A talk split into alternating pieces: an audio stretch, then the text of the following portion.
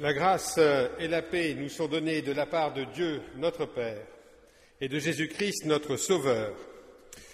Chers amis, frères et sœurs, euh, à toutes et à tous, les habitués et à ceux qui sont de passage, je vous souhaite la bienvenue dans ce temple pour ce moment mis à part, moment de réflexion, moment de partage de la parole de Dieu, mais aussi euh, euh, moment de partage d'un culte un peu spécial, puisque nous entamons aujourd'hui une série de quatre cultes dont le thème est la transmission. Et vous savez que la prédication est remplacée par euh, euh, une, conférence qui s'appuie euh, sur des textes bibliques, sur d'autres textes aussi, vous verrez. Voilà, donc c'est le thème de la transmission que nous allons aborder aujourd'hui dans cette conférence introductive, et cela jusque tous les dimanches jusqu'au mois de février inclus, jusqu'à la mi-février. J'espère que vous avez les cantiques bleus dans lesquels il y a les chants spontanés. On ne les chantera pas tous puisque la liturgie va être euh, très très raccourcie. Et j'espère que vous avez aussi les cantiques marrons pour les chants qui sont les chants commandés, évidemment. Vous vous sentirez sûrement plus à l'aise avec les textes sous les yeux, même si vous n'êtes pas des bons chanteurs. Les chants étant des prières, vous pouvez les lire en accompagnant les autres, évidemment. Voilà, donc euh, je vous invite à entrer euh, dans ce culte en invoquant le Seigneur notre Dieu par le premier chant de notre livret bleu qui doit se trouver page 2.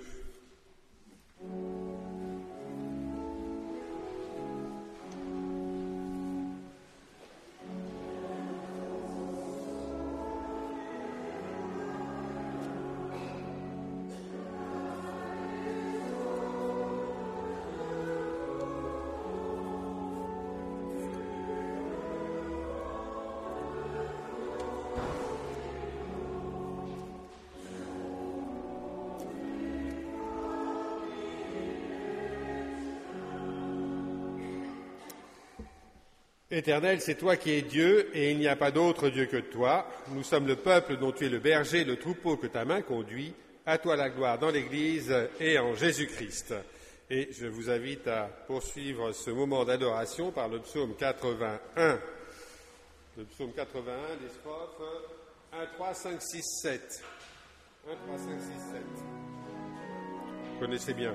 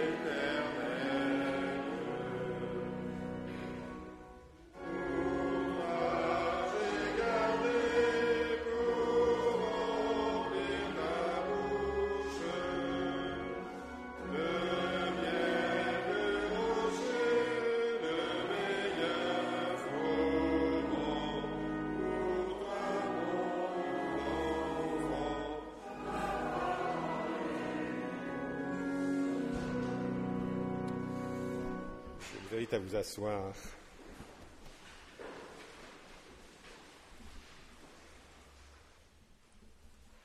Père, avant de partager nos lectures, euh,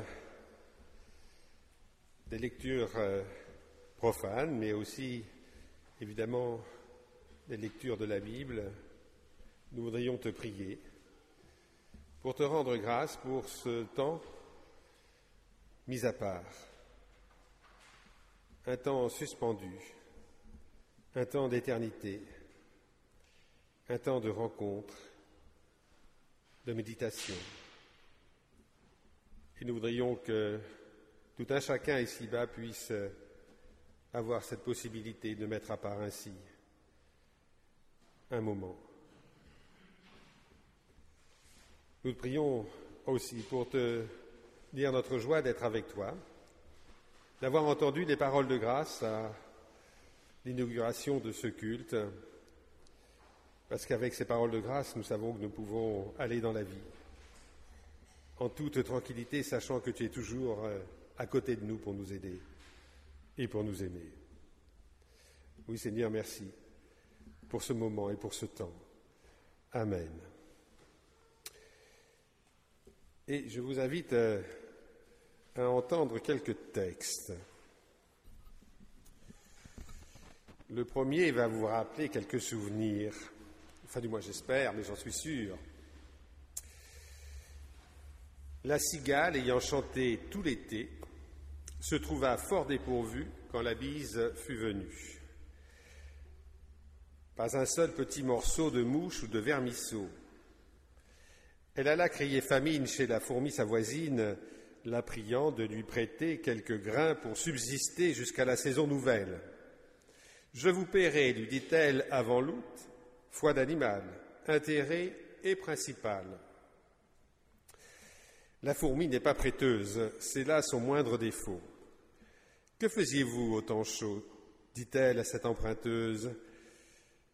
Nuit et jour, à tout venant, je chantais, ne vous déplaise. Vous chantiez? J'en suis fort aise. Eh bien, dansez maintenant. Ça vous rappelle deux ou trois choses, hein, j'espère. Hein. Et puis, euh, dans le Nouveau Testament, la Nouvelle Alliance, deux textes au chapitre 11, les versets 23 et suivants. Moi, voici ce que j'ai reçu du Seigneur, ce que je vous ai transmis. Le Seigneur Jésus, dans la nuit où il fut livré, prit du pain. Après avoir, après avoir rendu grâce, il le rompit et il dit, Ceci est mon corps qui est pour vous. Faites cela en mémoire de moi. Il fit de même pour la coupe après le repas en disant, Cette coupe est la nouvelle alliance en mon sang. Faites cela toutes les fois que vous en boirez en mémoire de moi. Car toutes les fois que vous mangez ce pain, que vous buvez cette coupe, vous annoncez la mort du Seigneur jusqu'à ce qu'il vienne. Et puis euh, au chapitre 15 de la même épître euh, aux Corinthiens, les versets 1 à 8, je vous rappelle, frères, euh, l'évangile que je vous ai annoncé, que vous avez reçu, auquel vous restez attachés, et par lequel vous serez sauvés si vous le retenez tel que je vous l'ai annoncé. Autrement, vous auriez cru en vain. Je vous ai transmis en premier lieu ce que j'avais reçu moi-même. Christ est mort pour nos péchés selon les Écritures il a été enseveli, il est ressuscité le troisième jour selon les Écritures et il est apparu à Céphas, puis aux douze. Ensuite, il est apparu à plus de 500 frères à la fois, la plupart sont encore vivants, quelques-uns sont morts. Ensuite, il est apparu à Jacques, puis à tous les apôtres. En tout dernier lieu, il m'est apparu à moi, l'avorton. Car je suis le plus petit des apôtres, moi qui ne suis pas digne d'être appelé apôtre, parce que j'ai persécuté l'Église de Dieu. Seigneur, ta parole est la vérité. Le témoignage est inscrit pour nous faire vivre. Merci Seigneur pour ces paroles. Amen.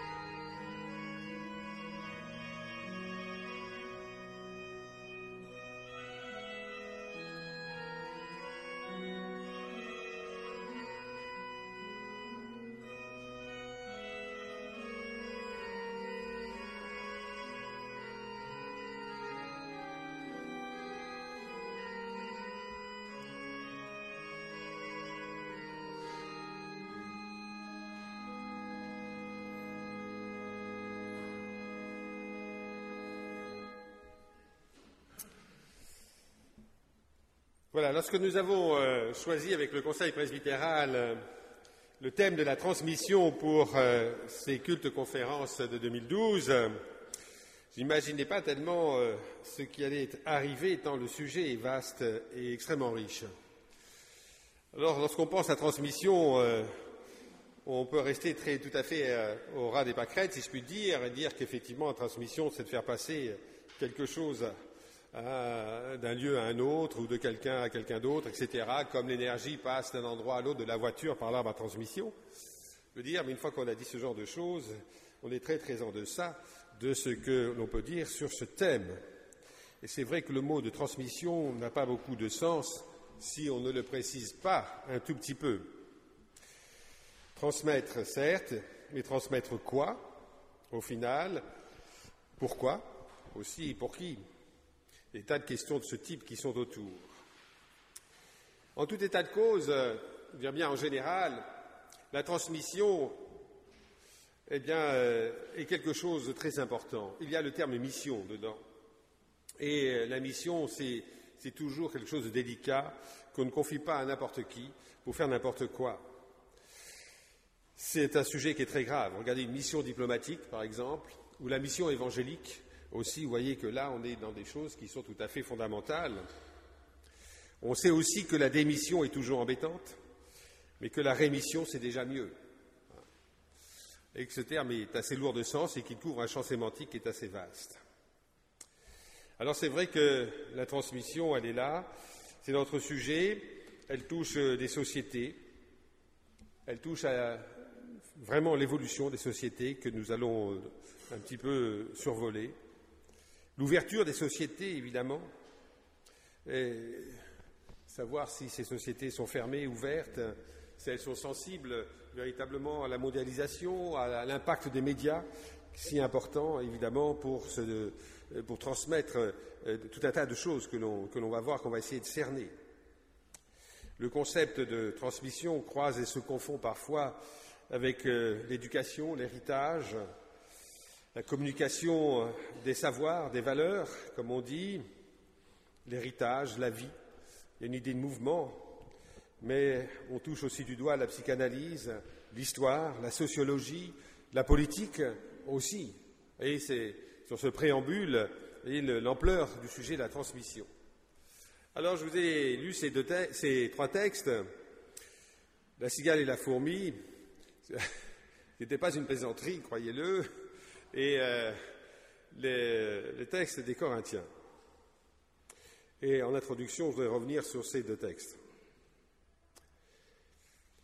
La cigale et la fourmi, euh, je pense que c'est beaucoup d'entre nous l'ont apprise par cœur à un moment donné ou l'autre de leur enfance à l'école communale. Hein. Et euh, ça s'apprend encore. si vous avez des enfants ou des petits-enfants, peut-être que vous avez euh, entendu réciter ce texte. Nous sommes bien dans la transmission. C'est un exemple type hein, de, de, de, choses, si je puis dire, de texte qui, euh, qui est transmis de génération en génération depuis que La Fontaine l'a écrit. Je me souviens de mon instituteur en blouse grise dans l'école communale de la rue Blomet à Paris dans le 15e, qui euh, nous récitait cette récitation et qui faisait l'apologie de la fourmi. C'est-à-dire qu'avec cette récitation, ce, morceau de culture qu'il transmettait et qu'il nous faisait apprendre, eh bien, il nous est passé aussi de la morale, des valeurs morales, des manières d'être et de faire. Et donc, il mettait en exergue le sérieux de la fourmi travailleuse, prévoyante tout ce qu'on demandait aux petits élèves de la quatrième République et de l'école communale. Je ne parle pas de la troisième, c'est un petit peu vieux pour moi quand même. Hein. voilà. En fait, euh, ce n'est pas si simple que ça. Parce que si a priori, effectivement, la fourmi passe pour travailleuse et prévoyante et la cigale pour euh, victime de son, de son inconséquence, il n'empêche que pour l'auteur La Fontaine, euh, les choses ne sont pas séparées comme cela, et il renvoie en fait dos à dos les deux animaux, autant qu'on sache. La cigale, comme on l'a vu évidemment, puisqu'elle paye au prix fort sa conduite, mais la fourmi n'est guère mieux lotie dans la fable. Elle n'est pas prêteuse, c'est là le moindre, c'est là son moindre défaut. Si c'est son moindre défaut, on peut trembler à l'idée des autres défauts de la dite fourmi, n'est-ce pas? Hein? Et son égoïsme, sa fermeture conduisent à la mort de l'autre, quand même. Alors c'est vrai que savoir ce qu'on transmet, comment on le transmet, est un petit peu délicat. En fait, la morale de, cette histoire, qui n'a pas de morale d'ailleurs, de, cette fable, c'est qu'il faut être à la fois un peu fourmi et un peu cigale.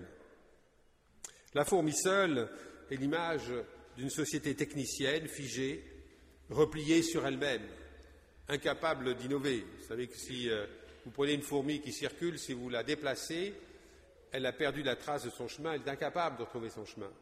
Elle est perdue. Elle est euh, programmée pour faire ceci et cela et rien d'autre. La société de la fourmi est une société absolument terrible. Elle transmet des techniques, mais elle n'a pas de rêve, elle n'a pas de création, elle n'a pas de liberté. Son efficacité, et la transmission qui va de pair, qui l'accompagne, sont mortifères et totalitaires. La cigale, quant à elle, elle exprime le rêve, elle exprime l'art, la fantaisie. Elle est tout à fait euh, sympathique. J'aime assez la cigale. Ce serait malheureux s'il n'y avait plus de création artistique, euh, de folie dans nos sociétés, mais ce serait affreux. Mais seule, elle risque sa vie. Il nous faut être un petit peu fourmi et un petit peu cigale. Il faut des élèves qui apprennent par cœur la fable de La Fontaine, mais il faut aussi la fantaisie créatrice et libertaire de l'enfance, qui découvre, qui découvre la vie et le monde et qui découvre parfois souvent hors des sentiers battus. C'est un jeu subtil. Voilà pour cette introduction sur la cigale et la fourmi. Et puis il y a ces deux autres textes qui sont tout aussi sérieux que la cigale et la fourmi, à moins que ce soit la cigale et la fourmi qui soient aussi sérieux que les textes pauliniens. Paul. Paul, il est en plein du sujet, puisqu'il écrit Voilà ce que j'ai reçu et ce que je vous ai transmis. Il est dit deux fois dans ses lettres, il utilise cette formule, et il l'utilise pas pour n'importe quoi. Il, euh, il l'utilise pour la scène et pour euh, la résurrection. C'est-à-dire que nous avons là véritablement le noyau du christianisme. Il a reçu cet enseignement et il le transmet. Sans cette transmission de l'apôtre Paul et de ses successeurs, eh bien, nous ne serions pas aujourd'hui dans ce temple à réfléchir sur le sens de la transmission. Il faut dire les choses comme elles sont. On serait peut-être ailleurs, ben, dans un club de philo, de sociologie, de psychanalyse, je ne sais pas, mais nous ne serions pas dans ce temple en fait, Paul, euh, quand il euh, écrit aux Corinthiens avec cette formule choc, ce que j'ai vraiment reçu des apôtres, pas, n'importe qui, c'est Pierre, Jacques, Jean dont il parle, enfin vraiment, des tout proches, des intimes de Jésus, hein, et qu'il écrit aux Corinthiens, il écrit véritablement le, noyau du christianisme, il s'appuie là-dessus, et puis euh, après il va développer d'une manière ou d'une autre. Et puis ça va se transmettre. Le drame dans la transmission du paulinisme, et de l'écriture en général, c'est que euh, ce noyau et tous les commentaires qui sont faits autour ont été érigés en dogmes, en dogmes qui se transmettent de manière absolue et autoritaire. A été défini au cours, ces dogmes ont été définis au cours du deuxième siècle et des siècles suivants.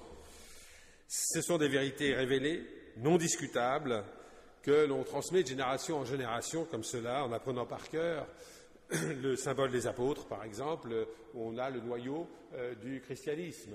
Avec un des premiers soucis de Luther et de Calvin, c'est dans le catéchisme d'avoir fait le commentaire, hein, euh, article après article du credo, et de poser au catéchumène est-ce que vous croyez que Et le catéchumène de réciter par cœur le credo, comme cela?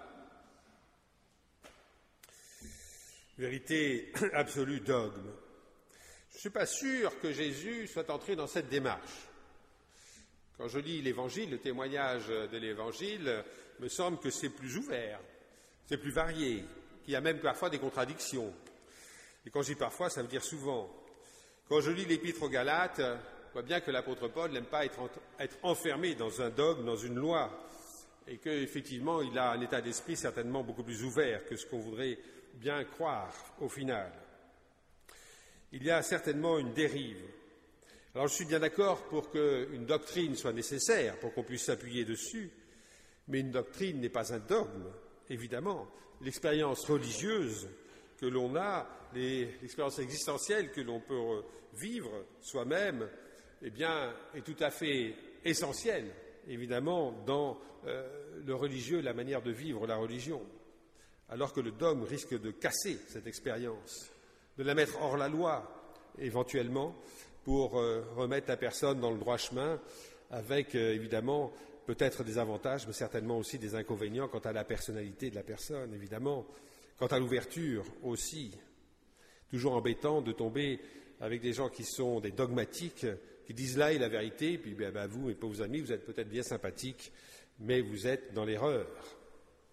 Voilà.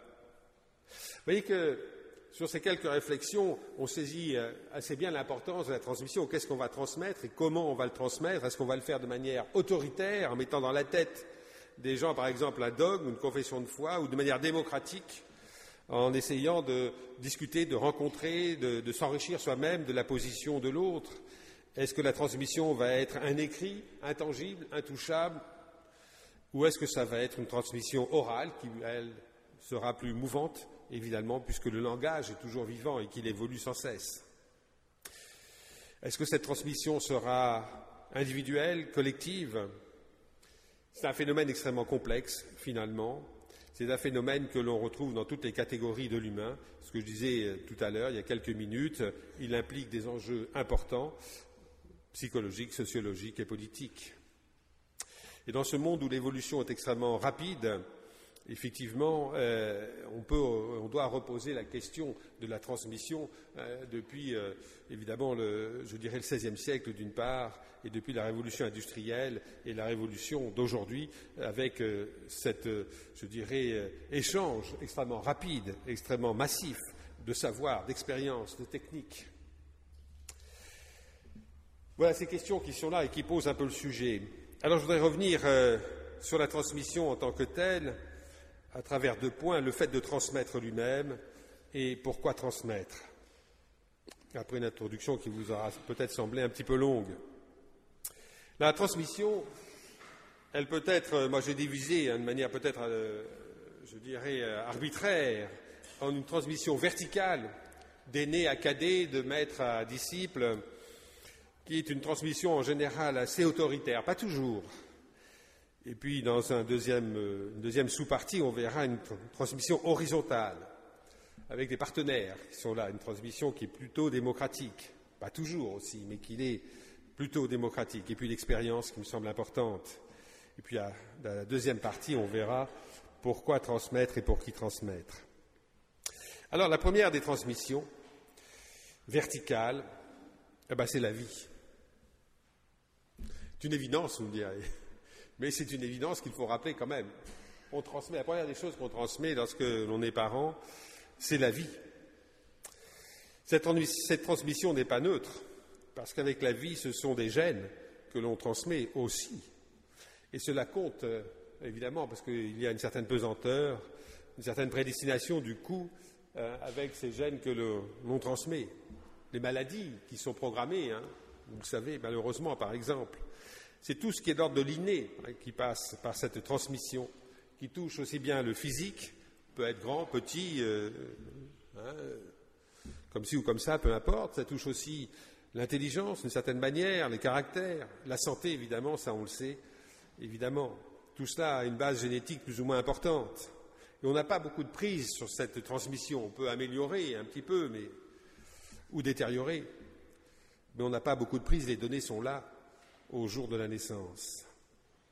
Alors évidemment, cette transmission, elle a pour cadre la famille, évidemment, en dehors du cas des adoptions, ça va de soi. Mais ce cadre familial, est un cadre important pour la transmission, évidemment, parce que c'est là que se passe évidemment le début de la transmission pour l'être qui vient au monde. Dans les premières années de la vie se transmettent consciemment ou non une foule d'éléments, évidemment, des éléments qui vont façonner l'individu, marquer l'enfant pour toute sa vie. Et nous sommes toutes et tous ici marqués par des impressions que nous avons eues, des informations que nous avons reçues dès le premier jour de notre vie, même si, évidemment, nous l'avons oublié. La réaction des parents, la structure familiale, le rôle des parents, la répartition des tâches, le langage utilisé, évidemment, est plus ou moins riche, hein, c'est quelque chose d'extrêmement important. Les non-dits aussi se transmettent tout autant que les discours. Là, on parlait, euh, je ne sais plus avec qui, euh, tout à l'heure, euh, avant le culte, de l'œuvre de Hergé. Vous savez, Tata et Milou. Hein vous connaissez un petit peu Tata au Congo, etc. Enfin bref. Hein eh bien, vous avez une recherche de Hergé à travers son œuvre, à, partir d'un non-dit de sa famille qui remonte à sa grand-mère. Voyez? Et donc, on est marqué, on transmet des choses même quand on ne, on ne s'en rend absolument pas compte, même quand on veut les cacher. C'est tout à fait intéressant de le voir. En fait, il a cherché sa, il a cherché sa mère imaginaire, qui était, euh, bon, euh, voilà, qui, est représentée par la Castafiore, pour rien vous cacher. hein, là aussi, il y a des souvenirs. Mais c'est intéressant. Il y a des thèses de psychanalyse qui ont été écrites là-dessus. Voilà, euh, tout cela, euh, tout cela fait, fait l'individu, euh, évidemment, même ces non-dits euh, qui sont là, qui marquent autant et peut-être plus que certains discours. Les ouvertures au monde aussi de la famille vont faire l'individu de manière inconsciente, vont former des modèles aussi, évidemment, vont créer des idéaux pour, pour cet enfant qui vient au monde. Transmission est orale, évidemment, elle est aussi gestuelle, parce qu'on parle avec ses gestes, on parle avec ses mains, avec son corps aussi, avec toute sa manière d'être. La famille, euh, bien sûr, c'est le lieu de transmission d'un certain nombre de valeurs. Mais c'est difficile de dire ce qu'est une valeur. Hein, si Jean-Pierre Clairaut, qui était là vendredi soir, euh, m'entendait, il dirait Mais qu'est-ce que ça veut dire les valeurs? C'est un mot fourre-tout, hein, ce qu'il disait. Mais bon, il y a un certain nombre de, choses, de manières d'être, de voir euh, auxquelles on tient, par exemple, et qu'on voudrait faire passer euh, à nos enfants. Parmi ces valeurs, je vous donner un exemple la manière d'être protestante, l'éthique protestante quelque chose qui vous dit aussi quelque chose, hein, ça parle, hein, que nous essayons de faire passer. Hein, quand on parle de la rigueur protestante, on ne va pas élever nos enfants consciemment avec cette rigueur, mais on va essayer de faire passer l'habitude de lire la Bible ou d'avoir une approche de la Bible assez naturelle à nos enfants la tempérance, le respect de la parole, le respect des autres.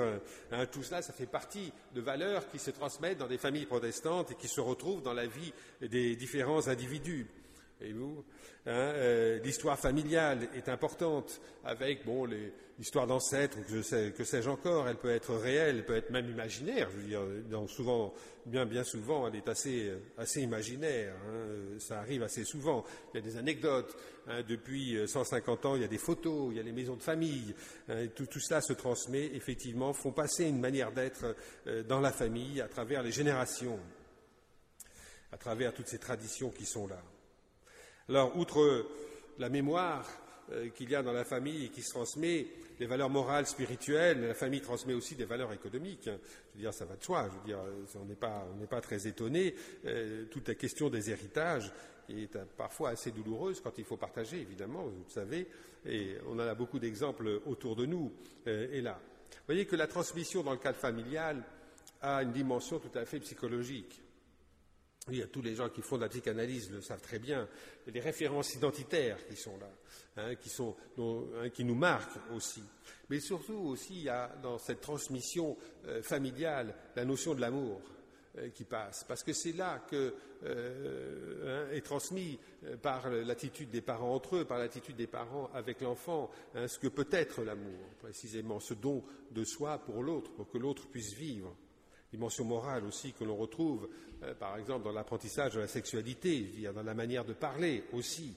Hein, et puis se transmet aussi dans la famille euh, des savoirs propres à la famille, très pratiques, euh, des savoirs techniques aussi, et bien sûr la religion. Hein, comme on le dit parfois dans certaines liturgies, hein, c'est dans la famille que l'enfant apprend. reçoit eh ses premières idées sur la religion et la religion chrétienne en ce qui nous concerne. Dimension sociale aussi dans la famille, par le langage, qui est extrêmement important, par les signes qui se transmettent évidemment et qui permettent euh, le lien avec les autres, qui permettent de nommer le réel aussi, qui permettent de se situer, mais qui permettent aussi, en nommant le réel, en le posant en face de soi, de se détacher aussi du réel. Et que cette transmission familiale contribue fortement à l'éveil de la conscience, de la personnalité et de l'être soi. On est là vraiment euh, dans un domaine qui est extrêmement important. Pas toujours facile, évidemment, nous le savons, mais les enjeux là sont considérables. La famille, euh, c'est aussi un des lieux de la transmission inversée. Et je parlais tout à l'heure de transmission verticale comme étant la transmission des parents aux enfants ou du maître euh, aux disciples, mais on a aussi une transmission inversée de l'enfant aux parents et du disciple au maître. Transmission inversée dans la famille, euh, elle est de plus en plus forte, je dirais, parce que le progrès des techniques est tellement rapide qu'il y a un décalage qui se crée entre des parents qui ont appris un certain nombre de techniques avant et qui sont un petit peu en retard sur les techniques modernes et de demain, alors que les enfants, eux, sont beaucoup plus en prise sur les techniques modernes. Hein, et donc c'est tout à fait intéressant de voir, par exemple, qu'au niveau de l'informatique, par exemple, des médias, des transports, euh, eh bien, il y a une transmission qui se fait inversée des enfants aux parents. Mais cette, euh, transmission inversée, hein, qui est liée à la modernité, elle peut être aussi euh, dans l'éducation de, maître à disciple. Là, je sors un petit peu de la famille. Hein. je veux dire, quand un, l'élève fait une thèse, par exemple, eh quelquefois, au sortir de sa thèse, il en sait bien plus que son maître avec lequel il a travaillé.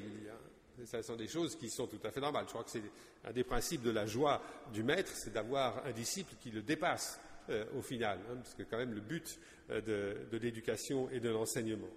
Mais c'est vrai que ce problème de euh, la transmission à l'inverse, inversée, là, comme je, l'appelle comme ça, tort ou à raison, pose des problèmes d'autorité, hein, des repères d'autorité, effectivement. Donc ça, c'est, ce sont des problèmes induits face à cette question qui est là, évidemment.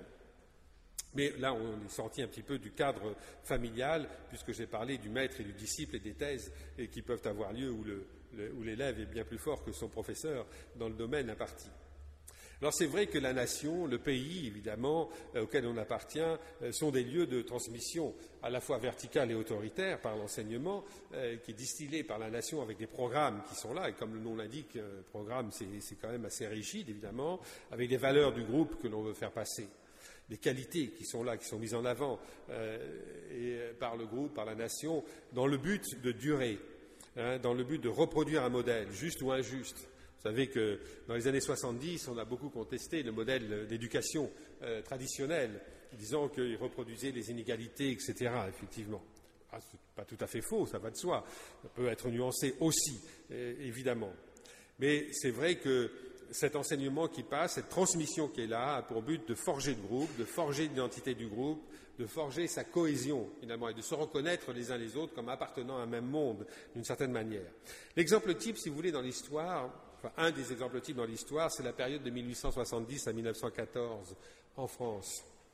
C'est la période de la revanche contre l'Allemagne, vous voyez, hein, et euh, qui peut passer de manière inconsciente. Hein, euh, j'ai lu quelque part bon, cette phrase, et puis c'est vrai, hein, elle est intéressante. il y a, je sais pas, il y a un gâteau qui arrive à la fin du repas un dimanche matin après le culte, et puis vous avez la mère de famille qui dit c'est toujours ça que les Prussiens n'auront pas. Pof. Vous voyez, hein, euh, hein, genre de truc qu'on entend. Hein, et, et euh, voilà. inconsciemment, on fait passer quand même vis-à-vis du Prussien en question quelque chose qui n'est pas très positif, voyez. Même si ça sort comme ça, euh, voyez. 1870-1914, c'est intéressant. Euh, quand on lit, par exemple, les livres d'école de cette période, c'est assez passionnant d'ailleurs. Hein. Dans cette période, il y a un certain euh, Charles Wagner d'ailleurs qu'on trouve euh, dans, les, listes d'auteurs français qu'il faut lire absolument. Hein, donc je vous invite à, à, vous pencher évidemment sur cette période. mais c'est le Tour de France de deux enfants. Voyez, hein, qui a été édité, je ne sais plus combien de fois, mais pas loin d'une vingtaine de fois. enfin, c'est incroyable. Vous avez ça dans tous les greniers. Hein. euh, tous les enfants de France ont lu le Tour de France de deux enfants, etc. Enfin bref, l'histoire républicaine avec la fabrication de héros. c'est incroyable que l'histoire république, enfin que la République ait pu fêter la, fête Jeanne d'Arc. Hein. Si vous regardez les photos de l'époque avec les fêtes Jeanne d'Arc, vous avez une foule incroyable. C'est absolument dingue pour une République laïque. Euh, par exemple. Voyez Mais ce qui a importé, c'était de fabriquer des héros, des repères dans la société, et des grandes histoires de France encyclopédiques, Henri Martin, Thiers, le Larousse, euh, fait partie de, tout cet arsenal euh, qui, a été là. C'était l'ordre, c'était l'effort, c'était la discipline, c'était la revanche qui était mise en avant régulièrement, la beauté de la France, la patrie qu'on aime, qui s'est donnée, qui nous a formés. Enfin, ça, vous avez, la morale est tout à fait intéressante à ce niveau-là. Le résultat, vous le savez, ça a été quelques millions de morts à la sortie. Aujourd'hui, euh, heureusement, les choses ont un petit peu changé euh, dans la transmission du savoir, euh, des valeurs de la société. Hein, le système scolaire vise toujours à, transmettre un savoir, mais aussi un éveil de l'élève par des techniques pédagogiques appropriées. Il faut être un peu fourmi, acquérir du savoir, il faut être un peu cigale, avoir un petit peu de folie aussi. L'enjeu est fondamental dans l'enseignement, parce que ce qu'on forme aujourd'hui, c'est euh, ce qui va travailler demain, ce qui va faire la richesse de demain. Hein, l'enseignement est un investissement, euh, pas seulement pour la personnalité d'élève, mais pour la richesse globale d'un pays. C'est pour ça qu'on dépense beaucoup. C'est pour ça que les budgets d'enseignement dans les sociétés modernes sont des budgets extrêmement importants, quelquefois le premier budget, euh, avant le budget militaire même. La réussite est discutable, évidemment. Le nombre de réformes, par exemple, de l'éducation nationale en France, hein, cette valse de réformes qu'il y a, que vous avez euh, suivie hein, depuis, je ne sais pas moi, une trente ou quarante ans, montre que le sujet n'est pas si simple à régler que ça. Et cette transmission verticale, elle est là, dans la famille, elle est là dans la société, dans les groupes, euh, elle passe comme ça. Mais la transmission est évidemment horizontale. Elle est horizontale euh, avec le partenaire que l'on a, dans la famille avec la fratrie, le cousinage aussi, elle signe une génération euh, dans laquelle les individus se reconnaissent. Hein, c'est le temps des copains, par exemple, hein, avec des ruptures hein, de, groupe à groupe, finalement, euh, qu'on a pu apercevoir, évidemment. Il y a des cultures de groupe aussi qui sont là, des langages de groupe qui sont là. le langage des banlieues qui change, qui, qui de temps en temps passe dans le, langage dominant de la société, parce que la langue est ainsi faite, qu'elle bouge, qu'elle est Hein, qu'elle s'enrichit euh, évidemment euh, d'année en année. Alors, cette euh, transmission horizontale, elle fonctionne aussi dans l'entreprise. Vous savez qu'on parle de culture d'entreprise aussi. Hein, des, langages spécifiques techniques, mais il y a aussi des morales d'entreprise, des cultures d'entreprise, des hein, manières d'être dans certaines entreprises aussi. on peut reconnaître quelqu'un qui, connaît bien, eh bien peut, reconnaître l'appartenance de l'un ou de l'autre dans son métier, ce qu'il fait, etc. Alors c'est vrai que là se passe avec les collatéraux, je dirais, une transmission qui, n'est pas, qui peut être je dirais, assez euh, autoritaire, euh, évidemment, mais qui très souvent est euh, une, transmission assez démocratique et assez ouverte. Et c'est vrai que cette transmission, je dirais, ouverte, tous azimuts, avec le développement des médias, était devenue quelque chose de fondamental aujourd'hui. C'est une des grandes difficultés de la, transmission d'aujourd'hui, la maîtrise, si vous voulez, la transmission d'aujourd'hui. Ces médias, elles éclatent au XVIe siècle avec l'imprimerie. Et le résultat, ben, le résultat, c'est nous aujourd'hui, c'est la réforme, hein, entre autres. Hein. C'est euh, une des conséquences. Euh, la transmission écrite massive à ce moment-là par rapport à la, période précédente du Moyen Âge a permis de transmettre de manière verticale un certain nombre de savoirs, mais aussi euh, par relation, par discussion, un enrichissement mutuel qui a été considérable et qui a fait avancer les, idées hein, de manière spectaculaire.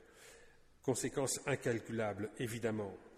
Mais aujourd'hui, avec euh, les médias qu'il y a, dire, hein, cette transmission euh, latérale, euh, tous azimuts, a pris des proportions qu'on n'aurait jamais pu imaginer. Vous savez que le succès du printemps arabe vient en partie de cette communication hein, par Internet, par téléphone portable, etc. Les informations, ça allait très très vite. Hein, et les dénonciations aussi, les mobilisations aussi. Et là euh, sont passées des idées euh, hein, de, personne à personne, de groupe à groupe, avec une rapidité extraordinaire, et ça a dépassé un certain nombre de régimes. De, cas, vous rappelez ce qui s'est passé l'an dernier depuis la, Libye, la Tunisie, etc. Voilà, cette transmission horizontale qui part tous azimuts, euh, elle est intéressante. Euh, il y a de tout. Effectivement, il y a du bon, il y a du moins bon. Elle est très générationnelle, évidemment. Euh, elle, touche davantage une classe d'âge plutôt que d'autres, mais elle est extrêmement intéressante. Elle, est un petit peu cigale aussi, parce que si vous ouvrez un, ordinateur, vous avez le musée du Louvre, vous avez des réflexions, vous avez des débats, vous avez un tas de choses qui sont là à, disposition. Je crois que c'est tout à fait intéressant et c'est quelque chose de, notre temps que ce type de transmission. Puis la transmission se fait aussi par expérience. C'est le troisième point. Transmission par l'apprentissage dans la famille, de métier à métier. Hein, cette expérience, elle a été euh, très importante, mais figée dans les sociétés d'Ancien Régime, quand le, fils du paysan reproduisait les, gestes de son père hein, et, les transmettait, ces gestes, à son propre fils, cette expérience qui passait de génération en génération. Pareil pour les artisans. Euh, aussi, hein, même si euh, pouvait y avoir de temps en temps, surtout chez les artisans, hein, une part de fantaisie. Quand vous regardez des outils anciens, on voit bien que euh, on ne peut pas être que fourmi et qu'il y a des sculptures, il y a, une esthétique qui passe dans l'artisanat parfois et dans les outils qui est tout à fait extraordinaire. Je veux dire, ce qui montre bien que cette transmission hein, n'est pas si rigide que cela, mais enfin bon. Mais c'est vrai qu'aujourd'hui, la transmission par expérience est extrêmement importante, elle est très démocratique, évidemment ça va de soi. Euh, vous pouvez avoir des gens qui vont euh, vous raconter comment ils ont monté une société, une start-up, etc. Enfin bref, euh, des choses qui étaient impensables il y a ne serait-ce que 20 ans.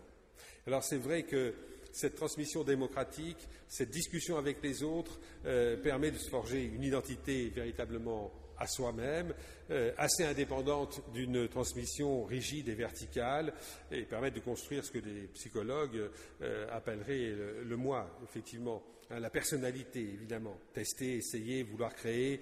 Hein, on recueille ainsi tous des éléments transmis euh, venant de droite, de gauche, euh, etc.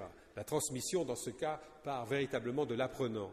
Et c'est ça qui est intéressant, effectivement, cette démarche de la personne qui va vers l'information pour qu'elle en reçoive la transmission de cette euh, information.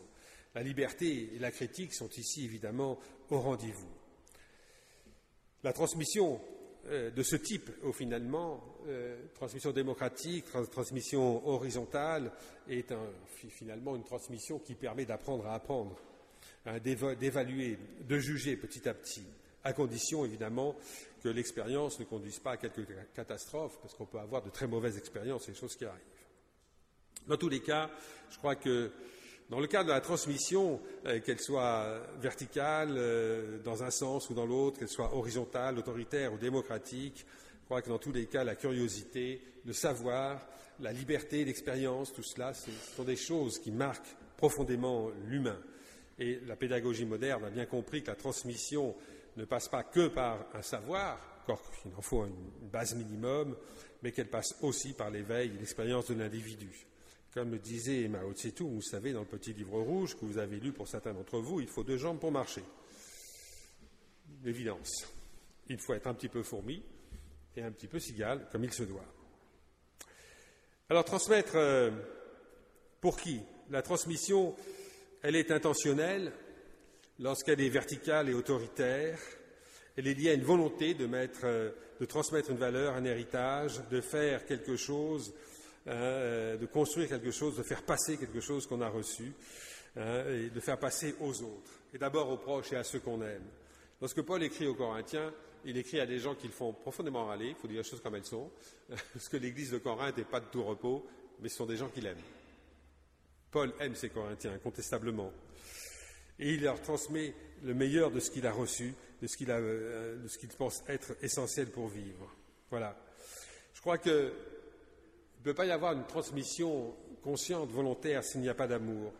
Les enfants reçoivent de leurs parents, les disciples de leurs maîtres, les amis des amis avec lesquels on partage aussi. Plus loin, on transmet aux autres des connaissances, du savoir, de l'expérience, dans la mesure où ces autres appartiennent au même groupe. On se reconnaît, on a des intérêts communs. C'est souvent une histoire d'amour. Vous voyez, c'est intéressant qu'une grande partie de la, euh, transmission se passe dans le cadre familial, là où l'identité va se forger, mais euh, aussi dans le groupe dans lequel on est. Lorsqu'on parle de patrie, vous voyez, hein, patrie, c'est pater, c'est le père, hein, je veux dire, hein, ou la mère patrie. donc, euh, il y, a des termes là qui sont intéressants on essaye de, faire passer cette notion d'amour et de vie dans la transmission. On dirait que la transmission peut être négative, hein, peut faire passer des maladies aussi, euh, évidemment, hein. et on peut aussi penser que cet amour peut être étouffant, comme j'ai essayé de vous le faire toucher du doigt à partir d'un certain type d'enseignement de 1870 à 1914, évidemment. Mais elle vise à ce qu'il euh, y ait de l'épanouissement, de l'enrichissement, euh, évidemment, à ce que l'ami soit heureux, que l'élève dépasse le maître, ce que je disais, que l'enfant s'épanouisse, que le groupe soit plus fort. Évidemment, psychologie, sociologie sont là, évidemment, au rendez-vous. L'intérêt de la transmission. Il y a plusieurs choses qui sont intéressantes. Je pense que dimanche prochain, Pauline Beb, la rabbin, lorsqu'elle viendra, vous parlera peut-être de la promesse comme c'est le cas du judaïsme, faire passer une promesse qui soude lundi, soude la communauté, hein, autour de laquelle on se construit, faire passer une loi aussi, dans la mesure où cette loi est vue comme étant le pilier central de la vie. C'est le cas du judaïsme et d'islam. Mais la transmission peut être aussi la volonté de faire passer un projet, un projet de vie, un projet qui peut être lourd, qui nécessite du temps, qui nécessite un savoir qui doit être transmis, des expériences, un état des lieux qui nécessite parfois plusieurs générations. Et ce qui est intéressant, c'est que la transmission, là, permet de durer. que c'est tout à fait essentiel. Elle s'inscrit dans le temps, la transmission. Ce n'est pas un truc immédiat. Hein. elle donne du sens au temps, finalement. Ce temps qui s'écoule, hein, qu'on ne saisit jamais, qu'on ne peut pas arrêter, ce que je suis en train de dire en ces secondes est déjà du passé. Je veux dire, malheureusement, on ne peut pas arrêter ce fluide. Et pourtant, la transmission donne du sens au temps. Euh, au-delà de nous-mêmes, ce que nous avons transmis est le signe même de notre existence. Si vous avez un enfant, un neveu, un ami euh, jeune, euh, où vous reconnaissez quelque chose de vous-même que vous avez transmis, vous dites tiens, c'est passé. Au-delà de moi-même, ça continuera. je suis encore là d'une certaine manière. Elle prolonge l'individu, la transmission, ou elle prolonge la société, parce que vous savez que un des buts des sociétés, précisément, c'est de durer. La transmission, c'est une trace. C'est vraiment une trace de vie. C'est un, graffiti qui est dessiné sur la toile du temps. Et la transmission se, situe entre l'histoire, le passé et la prospective. Et donc, elle nous pose dans le, présent, tout simplement. Elle donne du sens aussi au présent. La transmission aussi crée du lien. C'est important dans la diaconie, vous savez qu'on parle toujours du lien, qu'il faut recréer. Les SDF sont des gens qui ont perdu du lien, par exemple. Hein.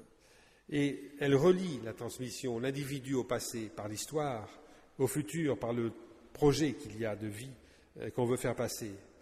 Elle nous relie aussi aux autres. Elle est générationnelle, elle est relationnelle. La transmission est nécessaire à l'homme, car l'homme ne se fait jamais seul. Il est toujours existant en relation avec ceux qui ont précédé, avec ceux euh, avec lesquels on vit, avec lesquels on partage. C'est un facteur de développement, c'est un facteur de cohésion sociale aussi, de construction de l'humain. La transmission n'évite pas les, conflits, n'évite pas les rejets, bien sûr. mais même en négatif, la transmission permet de se situer. En creux, certes, mais elle permet de se situer. Donc elle est toujours utile. Et puis, Comment l'être euh, humain pourrait-il être, si je puis dire, sans la transmission? Les grands textes des philosophes, de l'histoire. Comment être homme sans Lascaux, Rembrandt, encore un masque d'Ogon, sans Mozart ou sans Voltaire Comment être un homme sans les découvertes du cosmos, sans les rêves de l'infini? Comment être un être humain sans la loi de Moïse, la parabole du semeur ou des, poèmes védiques? Pas Question qui se pose. Tout simple. Mais certes, on pourrait biologiquement être là, mais serions-nous des êtres humains? Je crois que sans transmission des acquis de génération en génération, de groupe à groupe, l'humanité aurait sans doute disparu. Pourquoi l'humanité aurait disparu? Parce que l'être humain a cette particularité d'être un être vivant particulièrement faible et qu'il ne peut subsister qu'en groupe, dans une défense collective, dans un enrichissement mutuel, voyez, et dans l'expérience des uns et des autres. S'il n'y a pas de transmission verticale ou horizontale, démocratique ou autoritaire, eh bien l'être humain ne peut pas vivre, tout simplement. Alors en conclusion, se pose la question de la religion, évidemment, du christianisme. Le christianisme est fondé sur la transmission d'une révélation, évidemment, de la loi de Moïse, d'une part, de la prédication de Jésus, de sa mort et de sa résurrection. Les apôtres ont reçu cela. Ils ont reçu cet acquis. Le problème, c'est que, on le voit bien dans la transmission euh, du religieux, c'est que la transmission trie, elle oublie certains aspects, elle, enjolive d'autres aspects. Lorsqu'on veut prouver, lorsqu'on veut montrer ou démontrer quelque chose de particulièrement important. Et c'est là un des grands problèmes de la transmission, hein, c'est qu'elle n'est pas toujours fidèle hein, euh, à ce qu'elle voudrait effectivement transmettre. Elle est lieu de conflit entre un présent hein, qui reçoit un passé euh, qui transmet. Le drame du christianisme, évidemment, c'est que la transmission a souffert du problème de la fidélité, incontestablement. Il qu'à lire l'histoire de l'Église pour voir qu'on en a rajouté, effectivement. On a fait attention, certes. Dans les textes apocryphes, on s'aperçoit qu'on a fait un tri, ça c'est certain, mais on en a rajouté quand même, incontestablement. On a fait dévier le sens des paroles hein, pour euh, partir euh, vers une dogmatique qui s'est figée, hein, qui a figé une parole de liberté. Voici ce que je vous ai transmis et enseigné. C'est devenu un dogme. C'est le risque de la transmission autoritaire et verticale. Le risque de faire des chrétiens des chrétiens fourmis. Alors que le témoignage, je dirais, euh, personnel, la recherche personnelle, la rencontre avec le texte d'origine et son vécu, la manière dont on, hein, va l'enrichir soi-même dans cette rencontre, et la manière dont on va le transmettre de manière autoritaire et démocratique me semble tout à fait essentielle. La parole est vivante, incontestablement vivante. Elle fait de nous, certes, peut-être des cigales, on peut s'égarer peut-être dans l'hérésie, mais s'il n'y a pas d'hérésie, il n'y a pas de religion. Il y a quelque chose de mort, un arbre sec, rien de plus. La transmission de notre histoire est intéressante, évidemment. Je ne vais pas dire le contraire, l'histoire des Huguenots, de leurs valeurs, de leurs combats, de la Bible qui a été transmise comme ça, sous le manteau, cachée, recopiée à la main, fonde notre identité. Effectivement, nous pouvons nous reconnaître dans ces Huguenots, même si nous n'approuvons pas toujours ce qu'ils ont fait. Mais nous sommes là. Nous sommes là avec cette richesse, parfois encombrante et souvent nécessaire. Nous sommes là ici au foyer de l'âme aussi. Vous savez que la devise du foyer d'âme, c'est enseigner l'humanité précisément transmettre quelque chose. C'est bien notre, hein, une manière euh, d'être de, cette maison. Comment transmettre? Comment transmettre la liberté? Ça ne s'apprend pas la liberté. On ne peut pas dire à un enfant vas-y, tu es libre. C'est un jeu subtil, difficile, évidemment, qui correspond à chaque personnalité, effectivement. La liberté, la responsabilité, le questionnement sont là. Découvrir l'humain, les autres, le monde, leur transmettre nos convictions, recevoir des autres aussi, discuter, se disputer, accepter de bâtir ensemble finalement dans la rencontre. J'aime bien, moi, quand j'ai des catéchumènes en face de moi et, euh, certains qui me disent, mais moi, je ne crois pas en Dieu. Hein, c'est génial, vous voyez, de, se dire, on est dans une église, dans un temple, et il y a des jeunes qui peuvent dire, ben, moi, j'y crois pas, à leur pasteur. Bon, hein, ben, c'est extraordinaire, je trouve. Parce que là, on peut discuter. Hein, à partir de ce moment-là. Ce qui est terrible, c'est dans ce que on n'a rien du tout en face de soi. Ça, c'est plus embêtant, évidemment. Je dire. Mais d'avoir des, jeunes qui sont capables d'affirmer comme cela, euh, je trouve que c'est tout à fait intéressant finalement. Ça fait partie du libéralisme, de cette ouverture. C'est intéressant de les écouter à ce moment-là parce qu'ils ont des choses à dire. Pourquoi ils ne croient pas? Hein. C'est là qu'on voit que notre témoignage est quelquefois un peu bancal. Voilà. Je crois que le libéralisme théologique vise véritablement à l'ouverture, à l'ouverture de l'humain au monde, à la parole biblique, à sa diversité, à sa richesse, Jésus ne dit pas toujours la même chose aux gens qu'il rencontre. Euh, il y a même des contradictions qui sont très très importantes dans l'Évangile, vous voyez. Et l'humain doit être ouvert, surtout pas replié sur lui-même.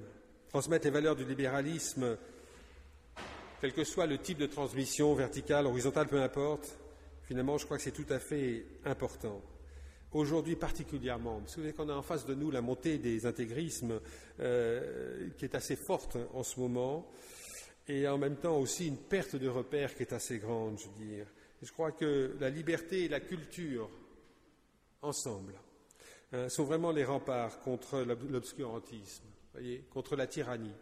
C'est tout à fait essentiel. Lorsqu'on rencontre des philosophes ou des théologiens qui sont toujours, toujours euh, euh, axés sur ce discours, hein, avoir de la liberté et de la culture pour pouvoir réfléchir, c'est important. La liberté n'est pas nécessaire s'il n'y a pas de culture. Vous savez ce que disait Condorcet, qui s'intéressait aux sociétés humaines, hein, à la, démocratie sans, culture, sans connaissance, c'est la tyrannie des imbéciles. Hein, Donc il faut, vraiment qu'il y ait les deux, c'est tout à fait essentiel. Mais la culture sans liberté, ça donne euh, quelque part l'art soviétique ou l'art nazi euh, complètement figé, massif, mastoc, indigeste.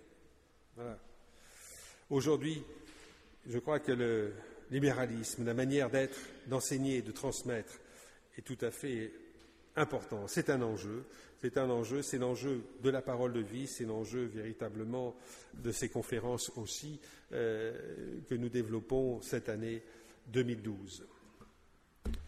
Merci de votre attention. Vous avez à peu près suivi la cigale et la fourmi jusqu'au bout, c'est bien.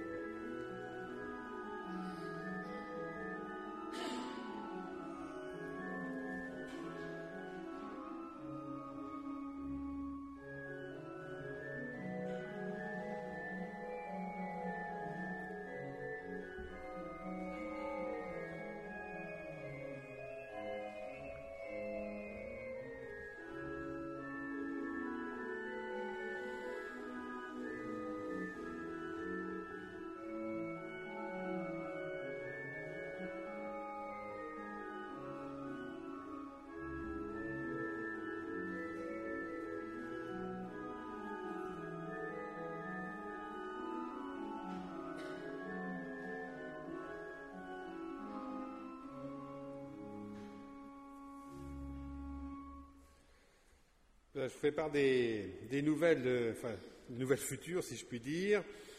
Euh, nous sommes dans la semaine de l'unité des chrétiens, je vous le rappelle, au, cas où vous ne le sauriez pas.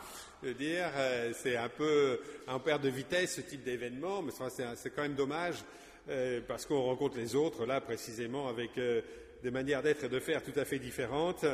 voilà. Donc, mardi prochain, à 20h30, à Saint-Bernard, Sainte-Marguerite, je veux rue Saint-Bernard, vous avez une cérémonie donc pour fêter cette, semaine je vous dis tout de suite, vous aurez la joie d'entendre le symbole de Nicée-Constantinople, ce qui pour les libéraux est un des pires, hein, je vous dis tout de suite. Hein.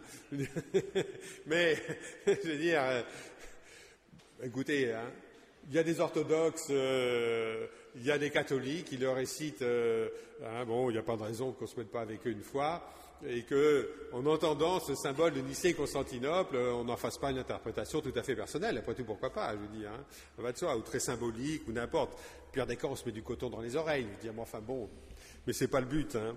tout de suite. Voilà. En ce qui me concerne, je l'entendrai une deuxième fois cet après-midi, puisque pour les hein, paroisses de Pantin, je serai au Lila euh, précisément pour euh, bah, réentendre Nicée-Constantinople. Enfin bref. voilà. J'espère me rattraper dans le libéralisme d'interprétation de l'écriture le mercredi 25 avec l'étude de la Genèse. Voilà. Et donc, euh, je vous rappelle que ce mercredi-là, à 20h30, si je me trompe, dites-le moi, parce que moi, comme j'habite sur place, j'ai les, horaires, euh, j'y fais pas très très attention, euh, donc je peux me tromper dans mes annonces. Hein. Mais mercredi prochain, on commence l'étude des, douze premiers chapitres de la Genèse. Hein, voilà, euh, qui sont extrêmement intéressants en ce qui concerne l'humain précisément. C'est une richesse incroyable à ce niveau-là. Au niveau théologique aussi, euh, il y a des ouvertures sur les questions scientifiques, évidemment, ça vous le savez. Mais enfin, je veux dire, c'est extrêmement intéressant comme texte. Puis il y a surtout le problème du mal, hein, euh, qui est une, énigme quand même, ou vous inversez le problème du bien, si vous voulez, euh, qui, qui, est posé déjà dans ces premiers chapitres de la Genèse. Voilà, donc c'est mercredi prochain à 20h30 ici. Euh, jeudi à 5 heures de l'après-midi, si vous voulez aller au culte à la maison de retraite de la Muette, vous pouvez toujours y aller, il n'y a pas de problème. Samedi matin à 10h30, il y a l'étude de, l'évangile de Jean, nous en sommes à Jean 14. Je regarde ceux qui vont là-bas. C'est ça, hein? Alors, en ce qui concerne euh, dimanche prochain, nous aurons Pauline Bem, donc qui est rabbin, qui viendra donc nous parler euh, de la transmission. Le dimanche, euh, dimanche d'après, le 5 janvier, ce sera le pasteur Anne-Laure Danet, que vous connaissez. Alors Anne-Laure, à l'heure actuelle, s'occupe des missions du DEFAP, et pendant, je pas, une quinzaine d'années, en gros, elle était à la tête de la Commission nationale de catéchèse. On est en plein dans le sujet. Voilà. Et le dernier à prendre la parole, c'est Bernard Cotteret, donc ce sera le dimanche 12. Peut-être un peu d'histoire, je ne sais pas, ce que tu nous raconteras. Bon. Tiens, voilà. Donc on a là des, intervenants, si vous voulez, c'est intéressant parce qu'ils sont extrêmement divers, hein, je d'horizons, d'horizons divers, d'appartenances divers. Enfin, donc c'est pour ça que c'est intéressant, je crois. Donc voilà. Euh, ce dimanche 12, nous finissons par un repas auxquels sont invités les conférenciers, pour ceux qui peuvent venir évidemment, mais auxquels vous êtes tous conviés. Mais il serait bon de savoir qui vient et aussi qui fait quoi. Alors, je ne sais pas si. Euh, question de. Voilà. Voilà. Très bien. La grande prêtresse du jour euh, est là pour recueillir à la fois vos inscriptions pour venir manger tout bêtement et rencontrer, rencontrer les autres, mais aussi pour dire ben, moi je viens avec une salade de pommes de terre, par exemple, ou je ne sais pas moi. Voilà. Hein, on fera ça sous forme de buffet, tranquillement. Bon. En général, on mange bien dans les paroisses. C'est ça qui est sympa. Quand je suis devenu pasteur, j'ai pris 10 kilos. C'est vrai en plus. Hein. dire dans l'Est de la France, il y avait plein de kouglof, ce truc comme ça. Bon, c'est terrible. bon, ça marche comme ça? Pas d'autres nouvelles? J'en ai une à vous transmettre encore. Euh, samedi prochain, vous avez un concert à 20h30 dans l'église réformée du Luxembourg. Voilà, un concert lyrique qui est au bénéfice de l'entraide médicale protestante pastorale. Je ne saurais que trop vous encourager à y aller, pour des, raisons évidentes. Voilà.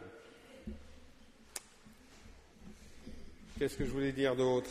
Je vous rappelle que nos collectes le premier dimanche du mois, donc dans pendant 15 jours fonctionne toujours. Donc j'ai rencontré la mission évangélique auprès des sans-logis pour lesquels nous, faisons ces collectes. Alors là, on peut apporter à peu près ce qu'on veut pour, comme, comme denrées alimentaires, mais il leur manque aussi des dessous, parce qu'ils font des distributions d'habits. Quand vous avez un pull un peu, un défraîchi, on le donne facilement, il n'y a pas de problème. Mais si vous avez un slip ou des chaussettes un peu défraîchies, vous les mettez à la poubelle en général. C'est logique hein, du reste. Hein. Du coup, ça manque. Vous voyez? Donc, n'oubliez pas, c'est des détails, hein, je veux dire, mais ça fait partie de la vie. Alors, je pas, vous allez chez Tati, euh, vous en achetez 10 euh, d'un coup, vous savez, ça se vend à 10 par 10, hein, ou 10 paires d'un coup, enfin voilà, bon, hein, et euh, si vous voulez, comme cela, participer, c'est une manière de voir et de faire aussi, voilà. N'oubliez toujours pas tout ce qui est d'ordre de l'hygiène, les savons et tout, et, tout ça. Voilà, ça c'est pendant 15 jours, mais enfin voilà. ben, c'est tout. Je vous rappelle qu'il y a un pot d'accueil tout à l'heure. Ça vous permettra d'attendre nos têtes blondes qui sont en train de se faire catéchiser et donc de recevoir une certaine forme de transmission, précisément. J'oublierai pas dans mes annonces l'offrande à laquelle vous allez participer joyeusement.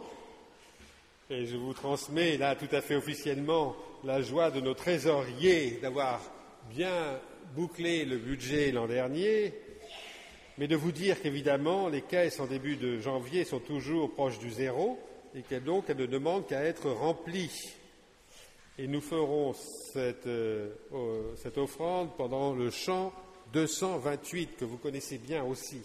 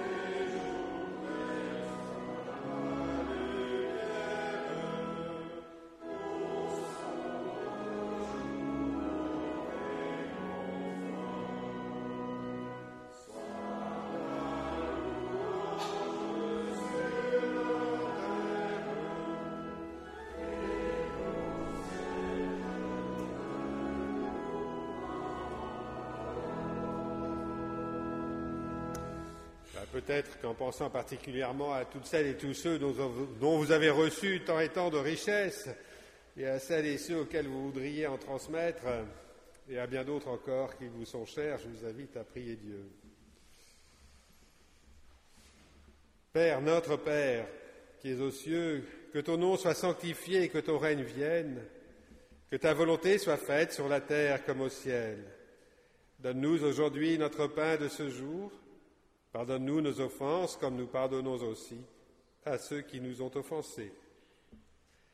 Ne nous laisse pas dans la tentation, mais délivre-nous du mal, car c'est à toi qu'appartiennent le règne, la puissance et la gloire pour les siècles des siècles.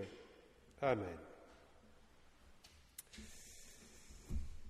Allez dans le monde, allez dans le monde sachant que vous êtes riche de ce que vous avez reçu et sachant que le monde attend de vous la transmission de cette même richesse, c'est-à-dire une spiritualité fondée sur la liberté et sur l'amour, telle que l'Écriture nous l'enseigne, telle que nous l'avons reçue. Que le Seigneur vous bénisse et vous garde toutes et tous. Allez en paix maintenant et à jamais. Amen. Pour le dernier chant.